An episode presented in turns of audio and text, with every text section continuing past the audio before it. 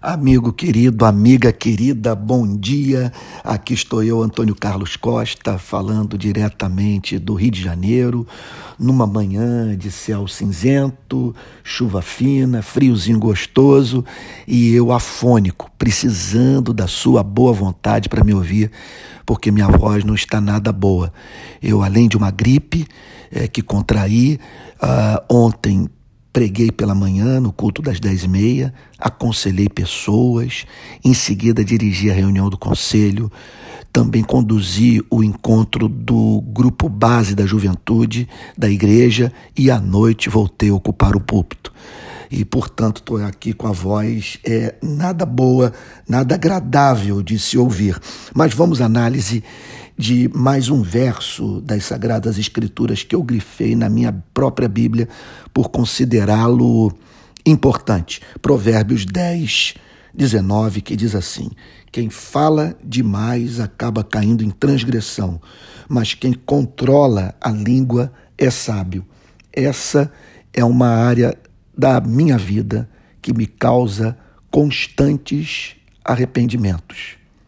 Se pudesse voltar atrás, cortaria muito do que falei, porque parte do que disse me trouxe sofrimento desnecessário. É como alguém já disse, a palavra que não dizemos, dela nós somos senhores, mas a que proferimos se torna senhora de nós.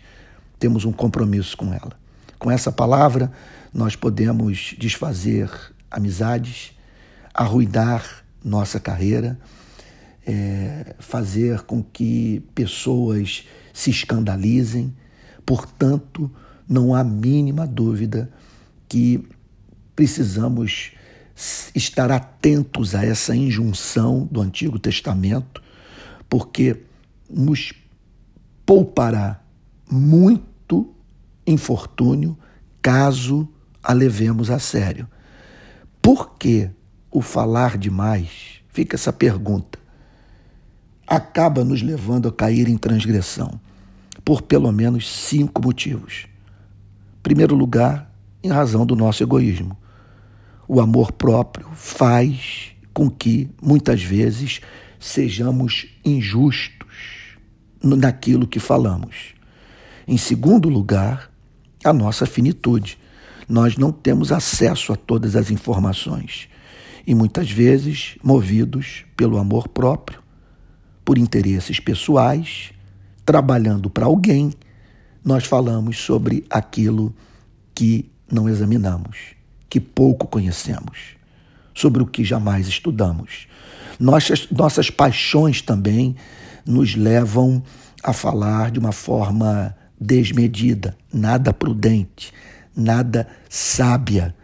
Paixão é, que faz, portanto, que falemos aquilo que não declararíamos jamais se a nossa fala fosse regulada pelo cérebro e não pelo coração tomado de fúria, por exemplo.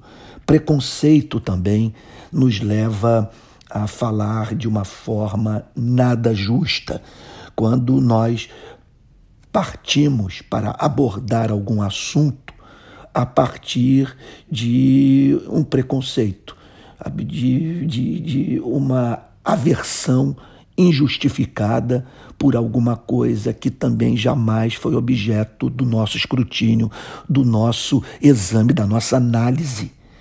E, por fim, formas patológicas de ver a vida. Uma forma de enxergar o mundo, muitas vezes perversa, preconceituosa, injusta, que faz, portanto, com que venhamos a proferir aquilo que está longe de fazer o bem para as pessoas, de unir os seres humanos, de promover a causa da justiça, do direito, bem como o reino de Deus. Pois bem, a parte B do versículo declara a seguinte coisa: Mas quem controla a língua é sábio. Está dizendo, portanto, que revela grande sabedoria àquele que desconfia de si mesmo e que, por desconfiar de si mesmo, teme vazar tolice, tema, teme vazar desamor, ódio, sabe? teme comunicar aquilo que desagrega, aquilo que perturba, aquilo que machuca. Então, o que significa controlar a língua? Como exercer domínio sobre ela? Olha, vale a pena ressaltar o fato que é pedreira. É pedreira para você, é pedreira para mim. Mas vamos tentar aqui encontrar três caminhos para o exercício do domínio próprio sobre esse órgão tão complicado de ser controlado por nós. Em primeiro lugar, nós devemos regular no interior aquilo que nós vamos dizer. Ou seja, me perdoe pela obviedade, pensar antes de falar. Então, responder algumas perguntas. Estou sendo movido pelo amor próprio?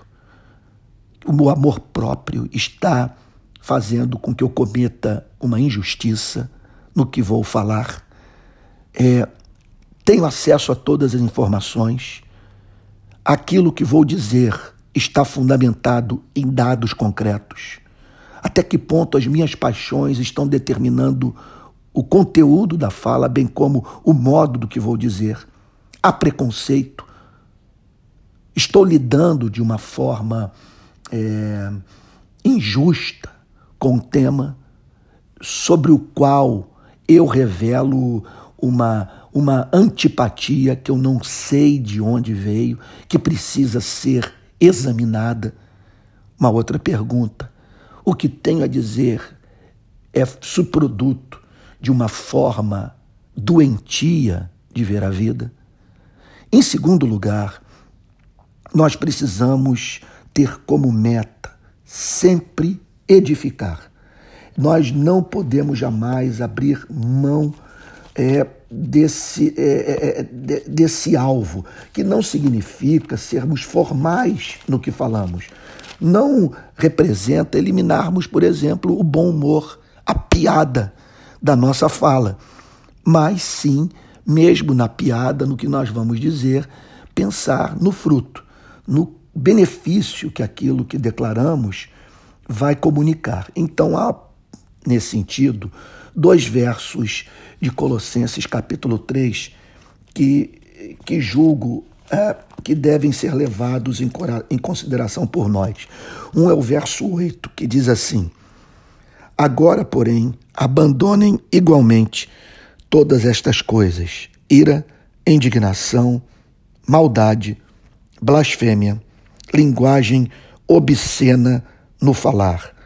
Não mintam uns aos outros, uma vez que vocês se despiram da velha natureza com as suas práticas e se revestiram da nova natureza que se renova para o pleno conhecimento, segundo a imagem daquele que a criou. Verso 16 também diz o seguinte: Verso 16 de Colossenses 3: Que a palavra de Cristo habite ricamente em vocês. Instruam e aconselhem-se mutuamente em toda a sabedoria louvando a Deus com salmos, hinos e cânticos espirituais, com gratidão no coração. Uma outra passagem que, que julgo de suma importância é 2 Timóteo, capítulo 2, verso 24 em diante.